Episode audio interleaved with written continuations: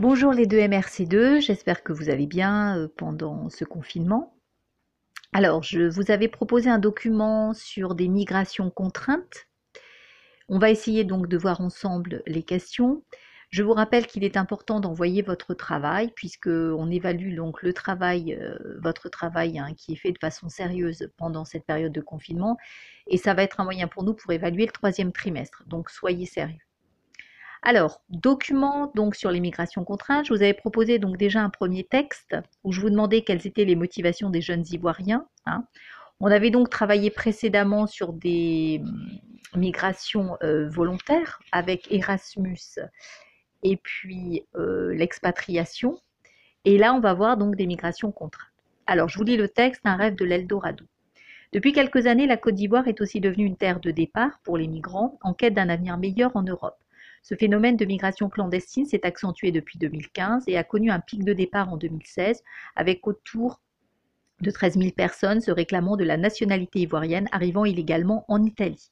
En Côte d'Ivoire, les trois quarts de la population ont moins de 35 ans. Le pays connaît depuis 2012 des taux de croissance mirobolants, 7,4% en 2018, et pourtant les jeunes des classes populaires ne cessent de rêver d'un Eldorado européen fantasmé qui s'oppose dans leur esprit à un avenir bouché, à l'absence de perspective dans leur pays. Alors, premier document, je vous demandais quelles sont les motivations de ces jeunes Ivoiriens eh bien, évidemment, c'était un avenir meilleur en Europe. Hein. Alors, ils rêvent d'un, bien sûr, d'un Eldorado européen, c'est-à-dire d'un avenir assez incroyable qui est fantasmé, puisque quand ils arrivent en Europe, ça n'est pas du tout ce qu'ils espéraient. Euh, mais disons que comme dans leur pays, ils n'ont absolument pas de perspective de travail, ils espèrent euh, de meilleures conditions de vie euh, en, quittant leur pays. Document 2, vous aviez une carte où je vous demandais quel est le bilan des traversées de la Méditerranée. Alors ces migrants et la Méditerranée, vous avez vu, il y a eu un pic en 2016 au niveau des morts et des disparus, qui s'est un petit peu réduit euh, en 2018, hein, mais qui montre malgré tout sur ce bilan des traversées euh, de la Méditerranée qui montre que le plus important, c'est la mort. Hein, comme cette traversée de la Méditerranée, ils s'exposent à de grands risques. Hein. ce que je voulais que vous voyez, c'est que ces migrants s'exposent à de grands risques et donc il y a régulièrement de nombreux morts donc, euh, lors de, de, ces naufrages. Question 3, document 3 sur le trafiquant d'humains. Alors, lecture du texte. En juin dernier, la journaliste Barbie Lazzanado reproduisait le témoignage d'un trafiquant d'êtres humains arrêté peu avant. Il a expliqué ses pratiques, le coût de son organisation et ses revenus. Outre la somme versée pour le voyage, tout est motif à soutirer de l'argent aux migrants à bord des navires. Un gilet de sauvetage, 200 dollars. De l'eau et des boîtes de thon, 100 dollars. Ces migrants clandestins, personnes quittant son pays sans papier officiel, sont aussi victimes de graves violations des droits de l'homme.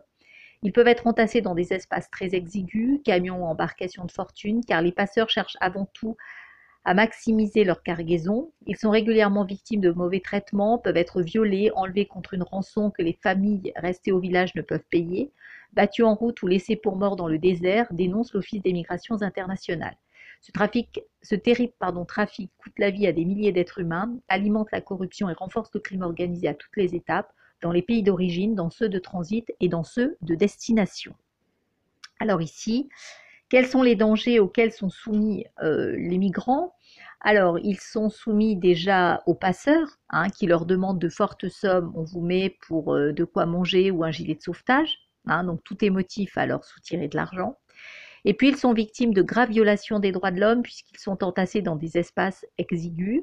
Ils peuvent être euh, violés, hein, enlevés contre une rançon que les parents ne pourront pas payer. Ils peuvent être battus, Hein, euh, ou laissés pour morts dans le désert. Donc voilà les, conditions.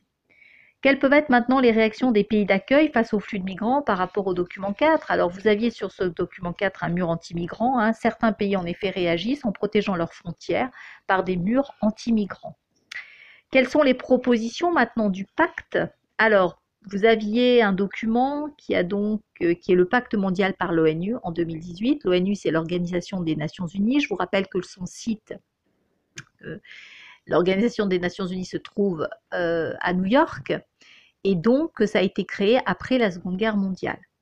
Alors on vous dit pour des migrations sûres, ordonnées régulières, on propose 23 propositions de ce pacte dans lequel il est dit renforcer la lutte contre le trafic des migrants parce qu'il y a un véritable trafic d'humains. Hein. Et puis euh, munir tous les migrants d'une preuve d'identité légale, qu'on sache donc à qui on a affaire. Voilà. Et puis enfin, le petit bilan, Hein, à l'aide de vos réponses, complétez le schéma suivant. Et eh bien, en fait, il fallait faire ressortir le transport, que ce soit le transport sur la traversée Afrique ou traversée méditerranéenne, ben, les dangers, hein, les nombreux dangers euh, de ces transports. Dans les deux cas, vous aviez au niveau des dangers, eh vous aviez le viol, hein, euh, évidemment, des gens qui peuvent être battus, des gens qui peuvent être laissés pour morts, ça c'était les dangers.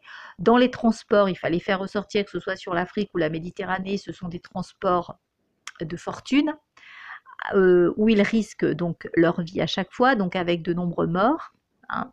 Et puis dans le pays d'arrivée, qu'est-ce qui se passe? Ben, Notamment des murs anti-migrants avec ce refus euh, de cette migration, notamment. Donc voilà sur ces migrations contraintes. Ce qu'il fallait voir, c'est que ces migrations contraintes ou clandestines sont très difficiles à chiffrer. Elles concernent toutes les personnes qui quittent leur pays pour un autre alors qu'ils ne sont pas autorisés à y séjourner. Ces migrants peuvent être motivés par de nombreux facteurs. Ils font appel à des passeurs, ils s'exposent à de grands risques, le plus important étant la mort, comme lors de la traversée de la Méditerranée. Ils quittent leur pays très souvent pour avoir de meilleures conditions de vie, ou ils fuient la guerre.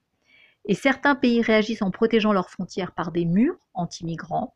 Le pacte mondial pour les migrations alerte sur ces situations et incite la communauté internationale à œuvrer collectivement pour faire respecter les droits de l'homme. Voilà.